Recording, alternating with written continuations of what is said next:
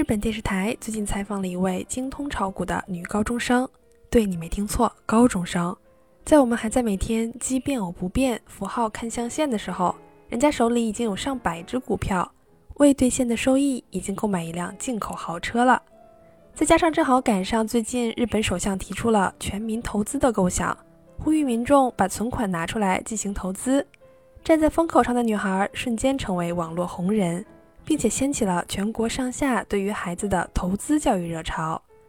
不过，咱们站在旁观者的角度来客观的分析一下，这个女孩炒股成功究竟是真的靠努力，还是单纯的运气好？别整到最后像哈佛女孩刘亦婷一样，都去学抓兵了，没有一个靠这个考上哈佛的。嗨，大家好，这里是旅日，我是 Tina。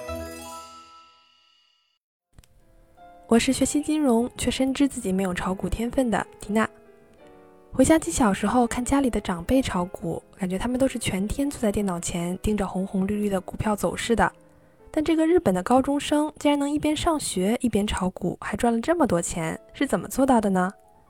记者采访时啊，他说因为交易的时间是早九点到下午三点，那个时候自己正好在学校。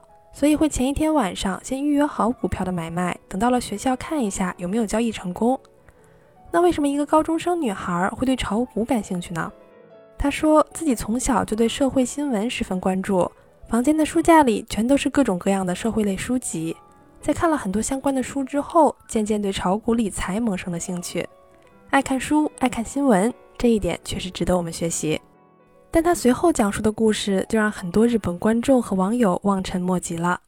他第一次买股票是小学三年级，看到爸爸买了股票，就立刻向爸爸借了十万日元开始操作，按现在的汇率算，人民币五千左右。到了高中，更是直接借了一百万日元，人民币五万多，扩大投资规模。到现在，他不仅还清了爸爸的钱，而且买股票获得的利润，据说可以买一辆高级进口车。我估计怎么也得五十万人民币起步吧。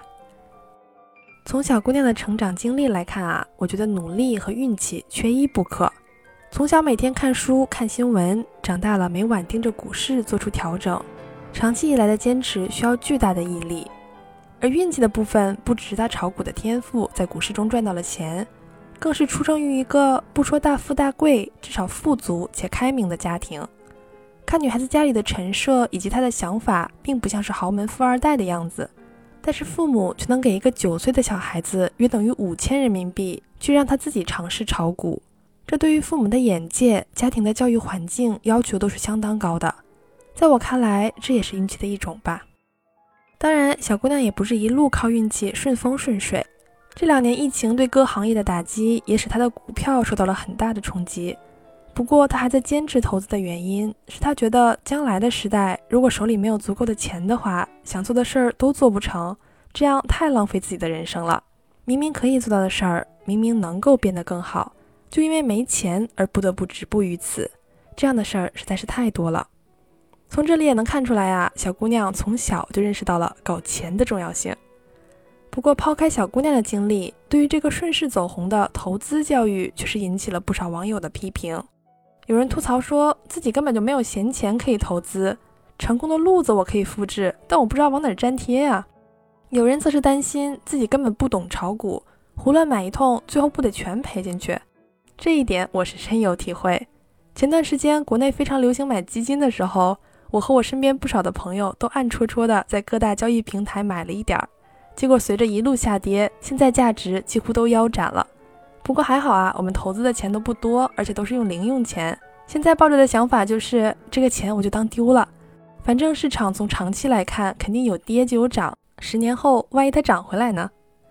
其实我是觉得啊，作为散户，抱着我们这样的心态，才有可能保持身心健康。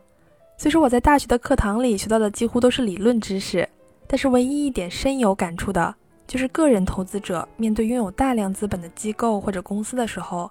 就好像是蒲公英的种子，可能你辛辛苦苦做调查，选择了一只好的基金或者一家好公司的股票，但是外部经济环境不好，来一阵风就被吹走了。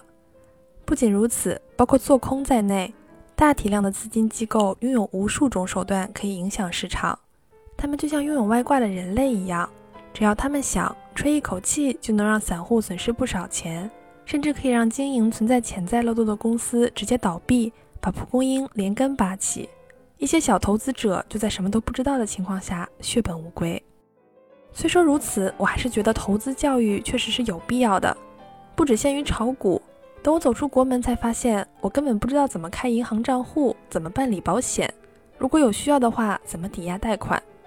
如果不是在海外一个人生活，这些事儿我可能在国内三十岁都不知道怎么做，因为父母都会帮我做好。不说靠理财赚钱，仅仅是为了管理自己的收支，投资理财教育就很重要。而现在学校不开设这样的课程，各位父母就要辛苦一点，教教孩子们了。好的，感谢大家收听《旅日东京日记》，我是缇娜。